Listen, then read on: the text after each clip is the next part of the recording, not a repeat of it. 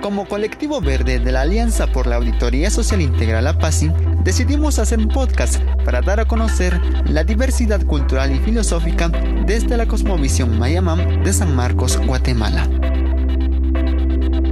Somos jóvenes comprometidos con los valores ancestrales del buen vivir y la herencia milenaria de nuestras abuelas y abuelos.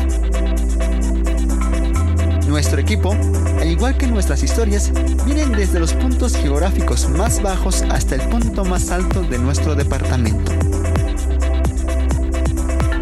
Por tres meses vamos a presentar historias, opiniones populares y de expertos sobre la medicina ancestral y su aporte a nuestra comunidad.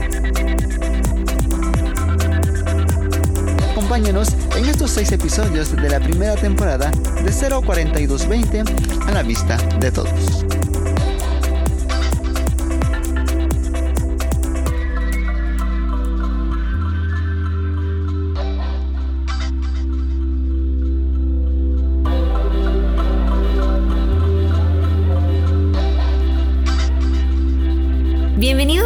Episodio de 04220 a la vista de todos. Soy Susan Orozco y es un placer continuar en este camino lleno de conocimientos. Me acompaña José García y queremos agradecerles por seguir con nosotros cada 15 días. Ya hemos compartido con ustedes más de la mitad de los episodios de esta nueva temporada y estamos agradecidos por su interés y apoyo que nos han brindado. También les agradecemos por seguir pendientes de nuestras redes sociales y no olviden que pueden encontrarnos como arroba de 04220 en TikTok, arroba colectivo verde GT en Instagram y en Facebook como de 04220. No se pierdan todo nuestro contenido interactivo que hemos preparado para ustedes. Los que formamos el colectivo verde nos impulsa mucho saber que estos temas son de suma importancia para cada uno de ustedes y es por ello que hemos querido seguir compartiendo con ustedes todo lo que hemos aprendido en nuestro camino y aprender más del uso milenario de las plantas medicinales. Y es que en todo este caminar para recolectar información hemos conocido muchas personas que nos han nutrido con sus conocimientos que han sido muy valiosos para nosotros y queremos compartirlos con todos ustedes para que conozcan este saber ancestral y milenario. Es por eso que en esta segunda entrega sobre la academia y la medicina natural, volvemos a Chemaltenango, donde conversamos con el doctor Donato Camey, decano de la Universidad Maya Cachiquel, con quien anteriormente platicamos sobre la historia de la medicina natural en el segundo episodio de este podcast. Él nos explica cómo se percibe la medicina dentro de la cosmovisión maya y cómo la universidad asume el reto de volverla una ciencia integral con la carrera de medicina general naturo-ortopática.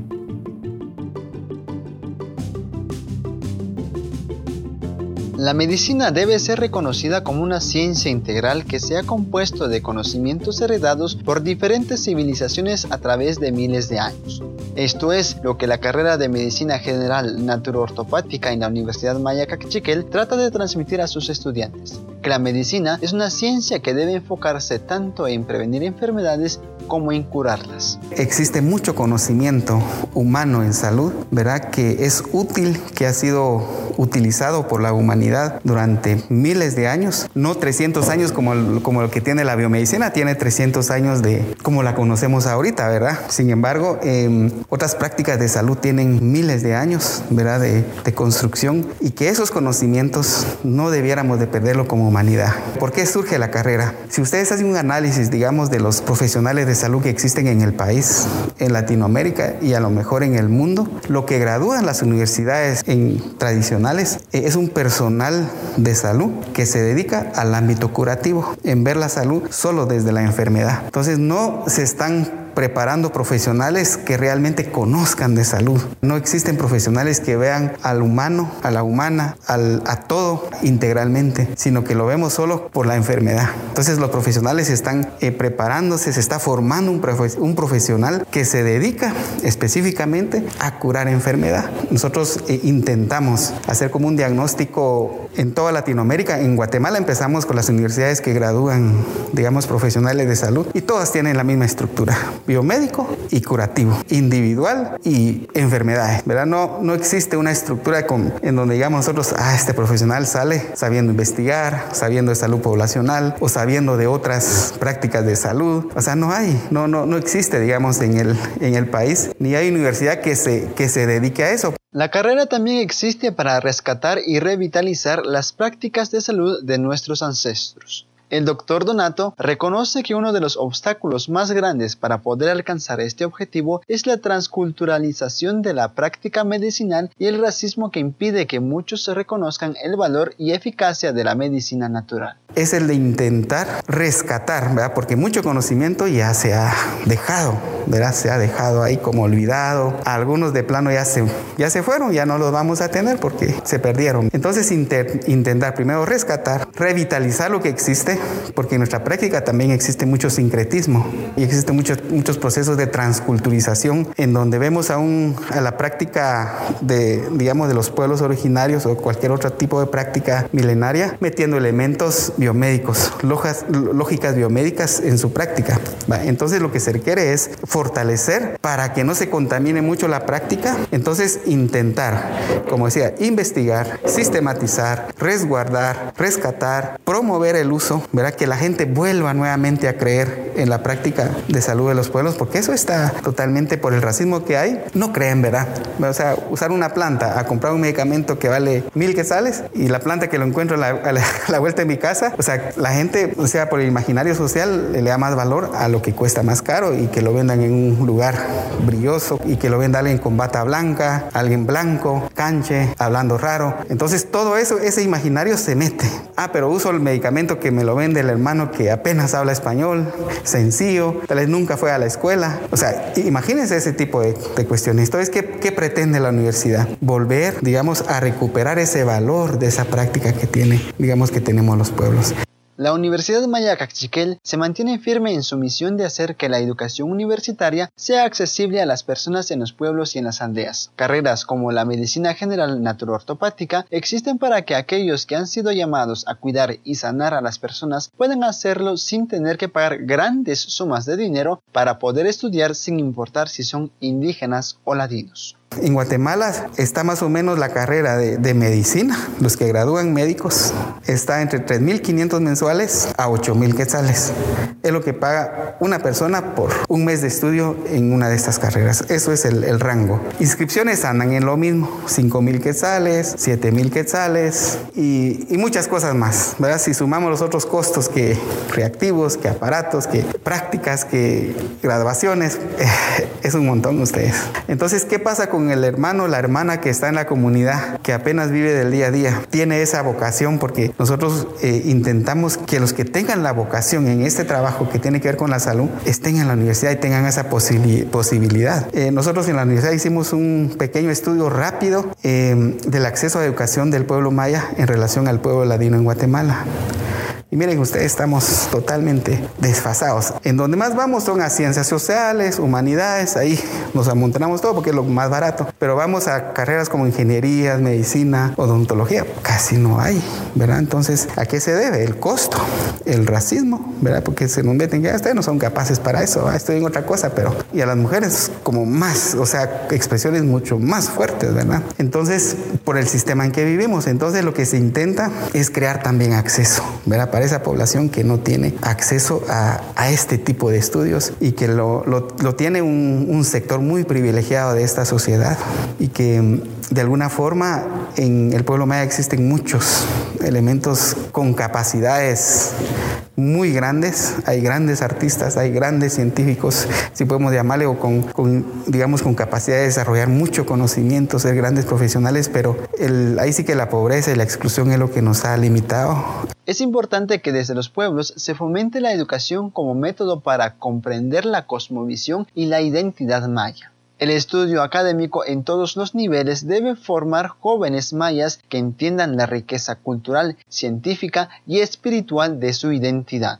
Que se den la oportunidad de conocer otras formas de, entender el mundo, de entender la vida, de entender nuestra espiritualidad, eh, démonos la oportunidad de buscar un poquito más nuestra identidad, ¿verdad? Nuestra identidad perdida. Digo perdida porque a veces estamos conscientes de que somos mayas mames, mayas cachiqueles, mayas quichés, mayas utuiles, eh, todas las, las comunidades lingüísticas que hay. Pero el problema es que no damos el siguiente paso a intentar vivir eso. Pero si cree que puede vivir de forma diferente y mejor, pues creo que es, es posible hacerlo. Nadie le obliga a uno, nadie le pone una pistola a uno, por favor, tome esto, coma esto. No, nadie. Es nuestra mente el que está encadenado a eso a través del sistema que nos, nos encadena hacia esa forma de vida. Entonces, liberarse un poquito, intentar ser un poco más libres, ¿verdad? Para intentar eh, vivir de forma diferente. El trabajo de académicos como el doctor Donato Camey y los demás catedráticos en la Universidad Maya Cachiquel permite que las ciencias ancestrales sean reivindicadas dentro de la sociedad guatemalteca actual. Son muchos los jóvenes que hoy pueden completar sus estudios universitarios y continuar estas prácticas milenarias profesionalmente y con dignidad.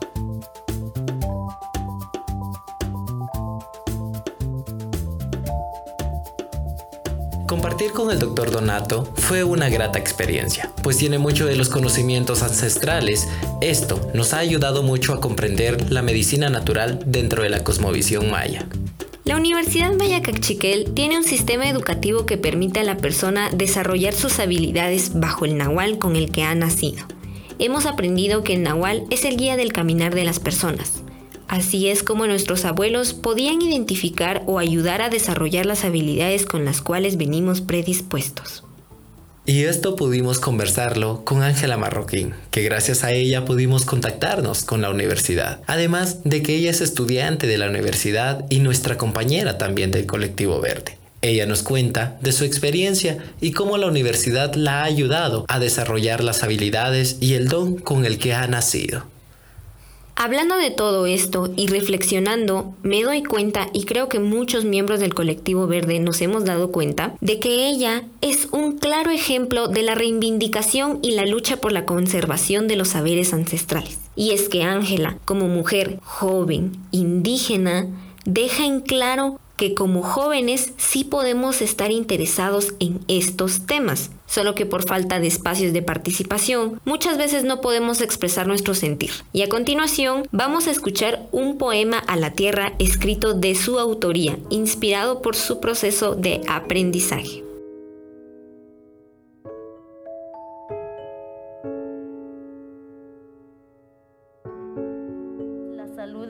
Madre Tierra. Para nosotros como pueblos originarios, la Madre Tierra, los seres vivos, el humano se relacionan estrechamente.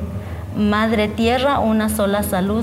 Implica entender que la salud del suelo, el agua, el aire, los animales, las plantas y los humanos no pueden separarse en ningún momento, porque todo es energía, nada es invisible entre ellos todo es unión, eso es su gran lenguaje. Por eso se dice lo que le hacemos a ella, lo estamos destruyendo la creación en general. Si todos estuviéramos conectados y conectadas como hacían nuestros ancestros, entonces todo estará en plenitud. Pero eso es la que nos falta el mundo capitalista y el modelo de Estado no ha desconectado de nuestro pensamiento maya heredado de nuestros ancestros. Nos hemos vuelto frías y crueles con nosotros mismos, con los animales, con nuestro planeta.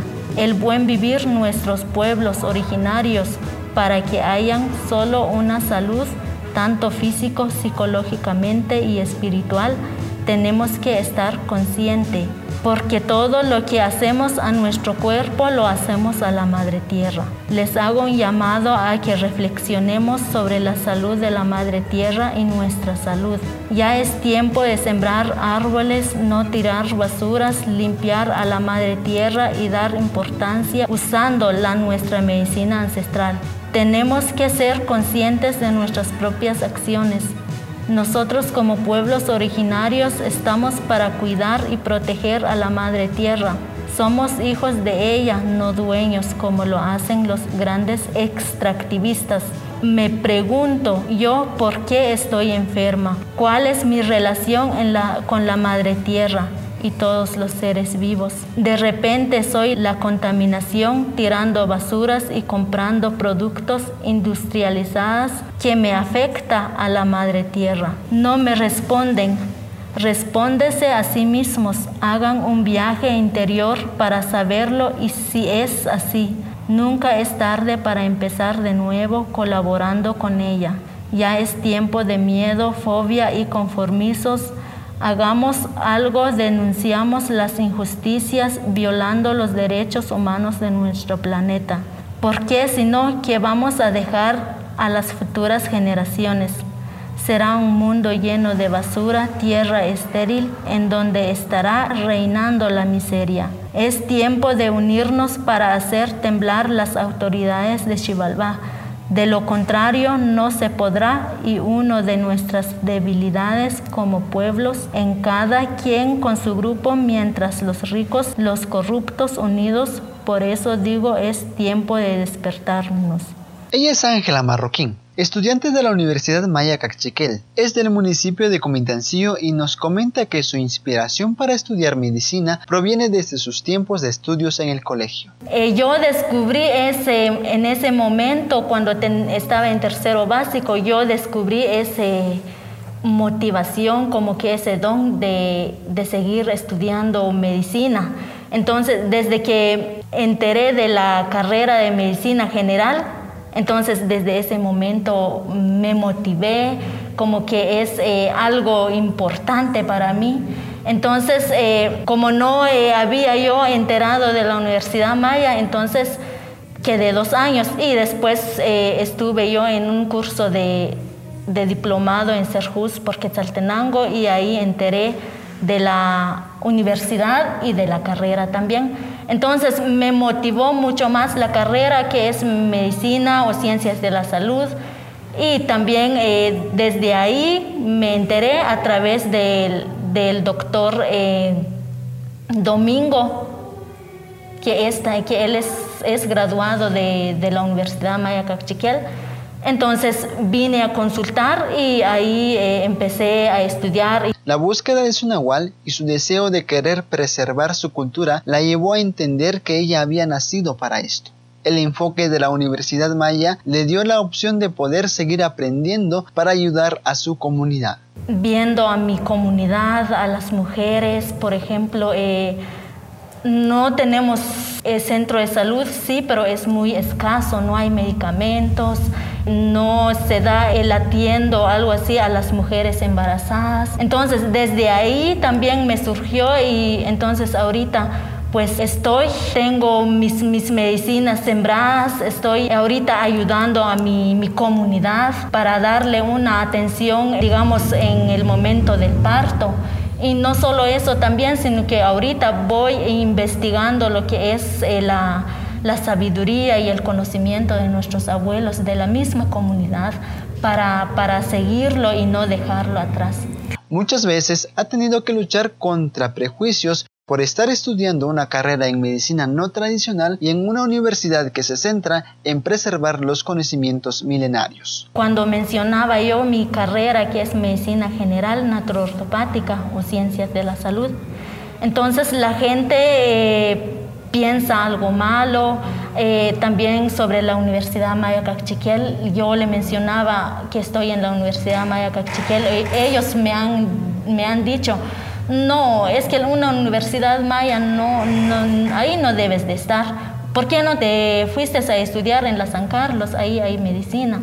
¿Por qué no otra universidad? La Maya Cachiquel no, porque, porque es algo que no, como que no tiene valor, algo así dice, dice la gente. Pero yo, yo escucho la voz de mi corazón, entonces por eso en la cual estoy eh, aquí en la universidad. Pero sí la gente me ha eh, dicho cosas que no son, me ha desanimado. En mi comunidad también hay mucha gente que no está de acuerdo con lo que estoy siguiendo. Solo eh, ellos dicen, no sé si es cierto, porque es una universidad maya, entonces no, no creo que eso, eso tiene valor, algo así. Entonces, pero pero yo, de parte también de mi familia, ellos me, están apoyando, entonces desde ellos también gracias a ellos estoy aquí en, eh, siguiendo la carrera.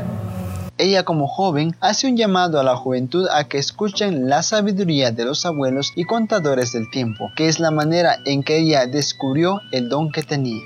Eso está guiando también de nuestro Nahual, cuál es el don de uno, cuál es el, el, que le motiva. Entonces, así les hago un llamado a los jóvenes que busquen, no... Eh, hay personas que solo obligan también, eh, por ejemplo, a sus hijos que estudian tal carrera, pero a la vez no, no lo quiere, o sino que hay que dar importancia a lo que es eh, escuchar la voz del corazón y ahí podemos entender cuál es nuestra, nuestra misión y cuál es nuestro don.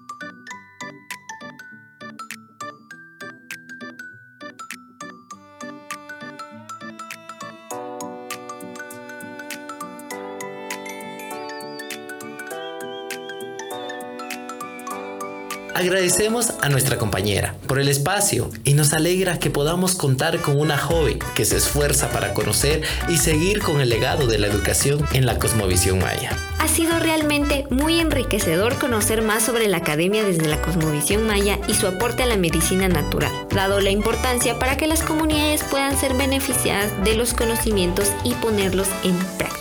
De hecho, Osbe no sé si te recuerdas que en una de nuestras pláticas con Ángela nos comentaba cómo en su aprendizaje en la universidad ella ya ponía en práctica en su vida diaria esos conocimientos, como las fases de la luna y cómo ella ya interpretaba esas señales para distintas cosas. Así es, realmente fue una conversación muy enriquecedora, donde pudimos aprender mucho del tema y ustedes también podrán aprender de manera más amplia, así que no se olviden de estar al pendiente de nuestros podcasts. En el siguiente episodio vamos a conocer un poco más de la práctica de estos saberes ancestrales y lugares en los que se desarrollan, como las granjas agroecológicas y organizaciones que realizan producción y comercialización de la medicina natural. Queremos agradecer por escucharnos y acompañarnos. Para mí es un gusto enorme poder compartir y aprender juntos. Gracias Susan por tu compañía. Gracias Osbe y a todos los que nos siguen acompañando en este espacio cada 15 días. Los esperamos en el próximo episodio donde conoceremos un poco más sobre la medicina natural y cómo se pone en práctica en la vida diaria. Gracias por acompañarnos. Esto fue de 04220. A la vista de todos.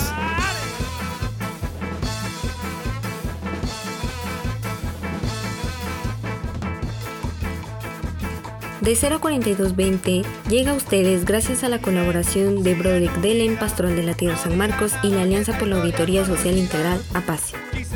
Este episodio fue producido y escrito por Susan Orozco, Osbe García, Leodan Pérez, Ángela Marroquín, Heidi Salvador y Marilyn Zunú. Reportajes de Leodan Pérez, Melissa Arriaga y Leonardo Estrada. Diseño y edición de sonido por Raquel Viteri y Ricardo Salinas música de Chico Trujillo a alto y Vlad Glushenko. Arte y diseño de imagen, Maquiver López, Edgar Jiménez, Evelyn Pazán, Sergio Roblero, Liliana Velázquez, Norma Tomás y Gracie González. Agradecemos el asesoramiento de Raquel Viteri y Ricardo Salinas del Comité Central Menonita y Freddy Fuentes de Pastoral de la Tierra. Y un especial agradecimiento a Edwin López de la Pastoral de la Tierra. De 0 a 4220 es un podcast del colectivo Verde Apache y cuenta historias de la Madre Tierra y los pueblos originarios de San Marcos, Guatemala. Publicamos nuevos episodios cada dos semanas. Para más contenido, búsquenos en Facebook como de 04220. Somos Susan Orozco y Osbe García. Gracias por escucharnos. Quise dar una razón, nunca más escuché tu voz, sinceramente. Te prefiero tan lejos como el dolor.